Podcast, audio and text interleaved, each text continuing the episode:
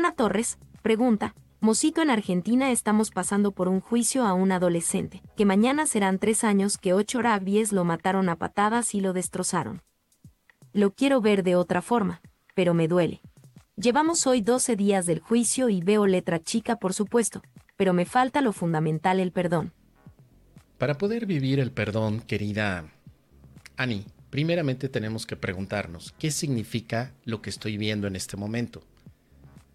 ¿Qué significa? Y solamente hay dos opciones, significa miedo o significa amor. Si significa miedo, quiere decir que hay una representación, por supuesto, de la separación.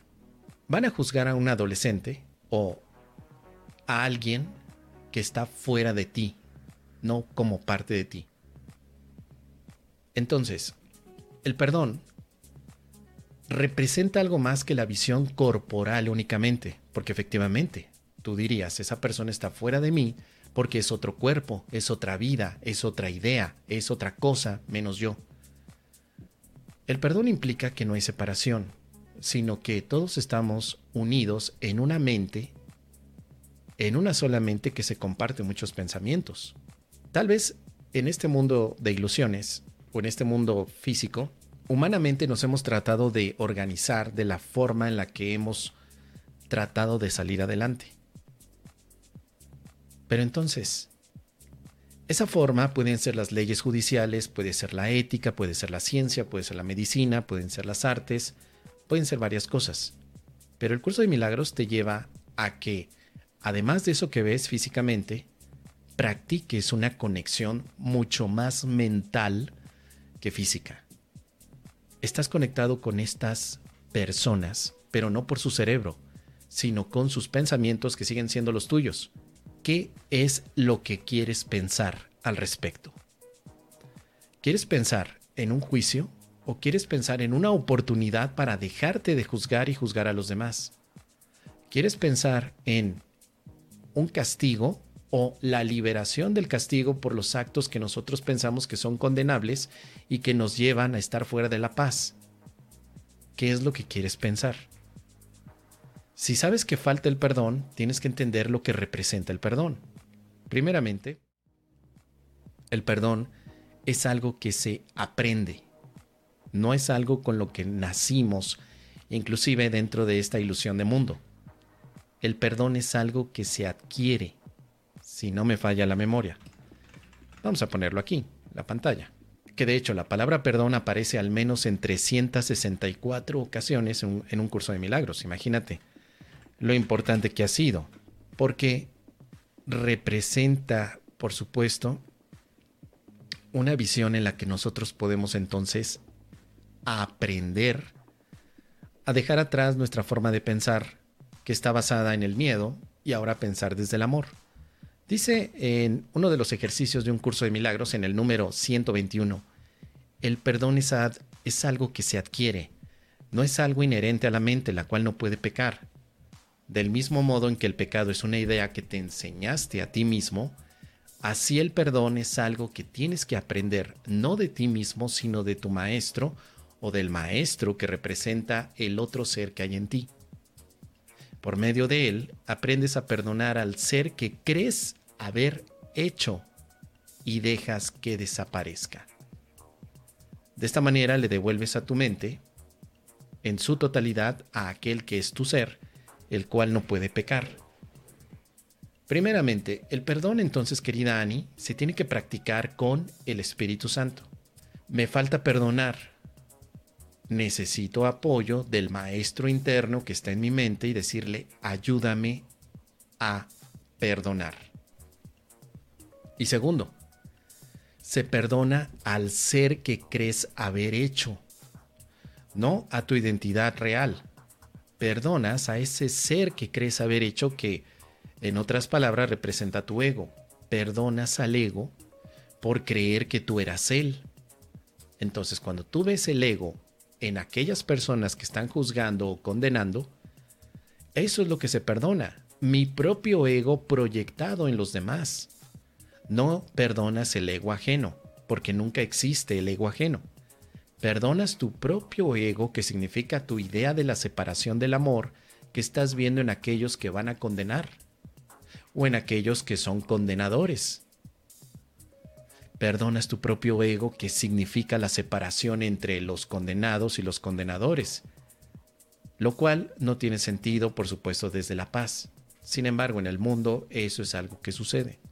El sistema judicial tiene reglas específicas para condenar, para poder definir si alguien es culpable o inocente. Pero a nosotros que nos interesa la paz, no nos interesa entonces realmente buscar los motivos judiciales para poder llevar a cabo una definición de lo que está ocurriendo. Lo que me interesa es mantenerme en paz. Por lo tanto, necesito ver todo este elemento de otra manera. Si solo estoy viendo a dos personas o a una persona imputada por diferentes delitos y a otra persona acusadora, si estoy viendo dos partes, estoy viendo exactamente lo mismo que el ego ve. No estoy haciendo ningún cambio. Y puedo decir, sí, me falta perdonar. Pero mientras yo no quiera, de alguna manera, cambiar mi manera de ver las cosas, el perdón no puede ser.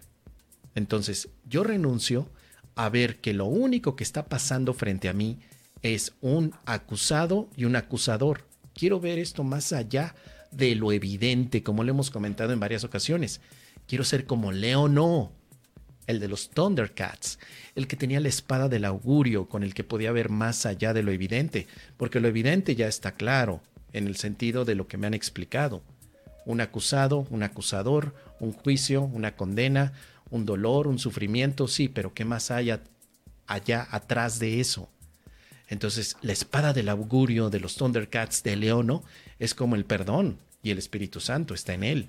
Espíritu Santo, quiero ver más allá de lo evidente. A ver si luego me consigo el, el sonidito de los Thundercats. Porque efectivamente, perdonar tiene que representar la trascendencia del ego que estoy mirando. Trascenderlo, pasarlo por alto y decir, aquí hay algo más que me estoy perdiendo no solamente es este juicio, no solamente es como tú dices aquí, un juicio a un adolescente en el cual mañana serán tres años, que ocho rugbyers lo mataron a patadas y lo destrozaron. O sea, solamente estás viendo a un adolescente que mataron a patadas y destrozaron. Nada más estás viendo eso. Por eso es que duele, porque solamente ves eso. No estás viendo aquí una enseñanza mucho más amplia que puede ser enfocada a un atento llamado a, nuestra sociedad para escucharnos de una manera mucho más atenta. Dices también, ya llevamos hoy 12 días del juicio y veo letra chica, por supuesto, pero me falta lo fundamental, el perdón. O sea, seguimos viendo únicamente los actos, pero no los significados. El acto de que matan a alguien, pero no el significado que puede tener eso para mi propia paz o incluso para que yo pueda dar paz a los demás. El perdón es abrir la mente con nuevos significados. Y con esto no estoy diciendo que está incorrecto, que nos duela, que seamos sensibles a lo que, a lo que está pasando con este tipo de juicios, sino para qué podríamos utilizar este tipo de cosas, sino para dejar de tener desde casa la negación de escuchar a los demás, por poner un ejemplo.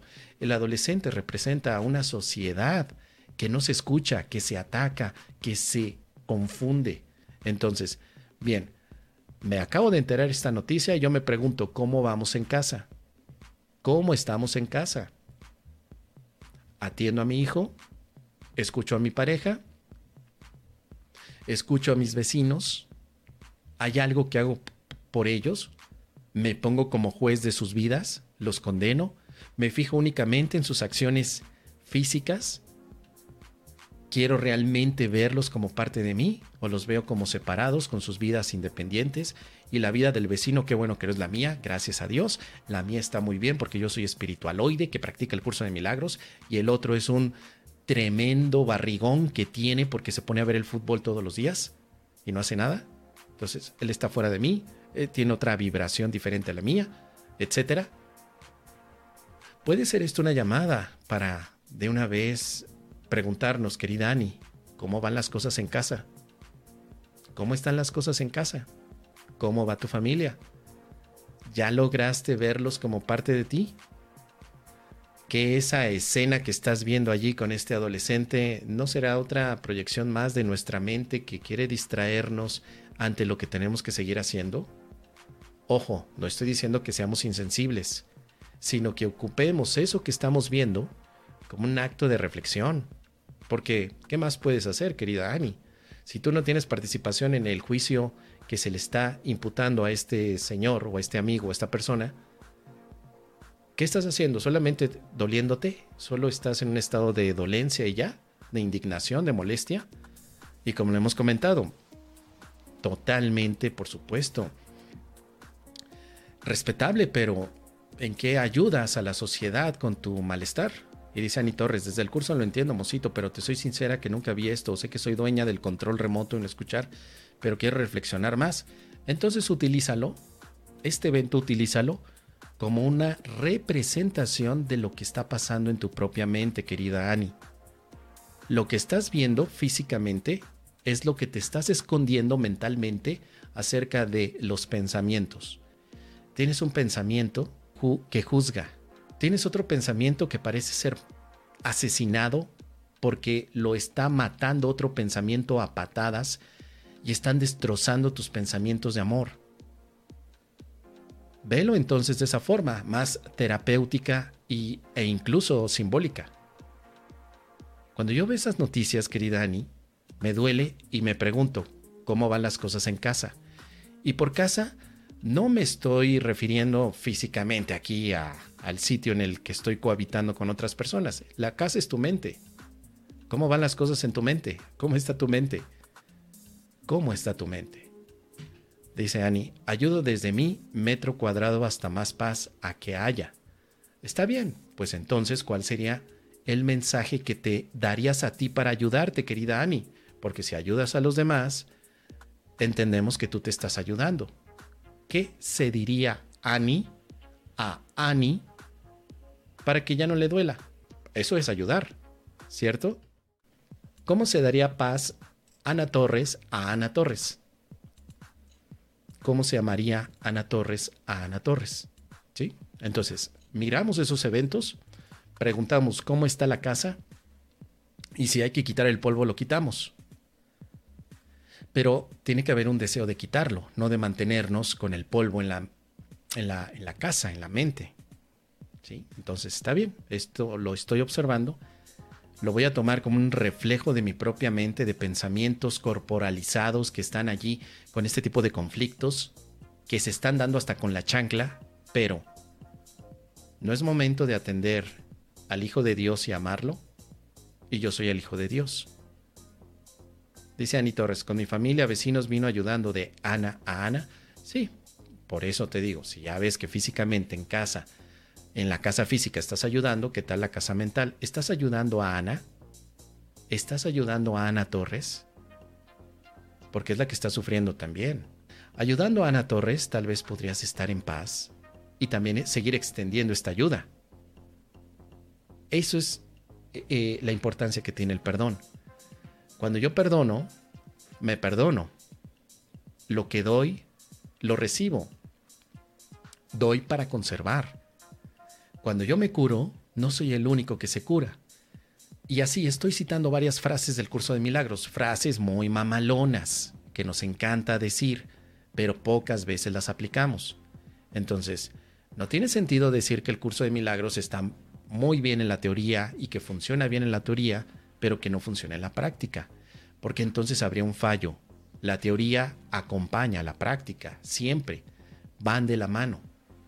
Más bien es, aunque yo tenga idea de esas posturas que tiene el curso de milagros, simplemente no las quiero aplicar. Entonces nos detenemos y decimos, es momento de que podamos aplicar. Apliquemos entonces, no pasa nada, ¿sí? Si esto me ha causado un dolor y ya sé que este, esta dolencia significa nada más algo de la separación de mi propia identidad con el amor, ya no le hago al cuento chino, ya no me pongo a analizar el por qué están juzgando, el por qué la sociedad es así, el por qué mi abuelita Gervasia el otro día no me sirvió unos garbanzos que yo le pedí, desgraciada infeliz, ya no hago eso. Ya mejor digo, vámonos a la raíz del asunto. Este tema de dolencia es una representación más de mi propia mente que se cree separada del amor infinito que soy. Ya, vamos a amarnos. Me voy a dar amorcito, sí, a papachito.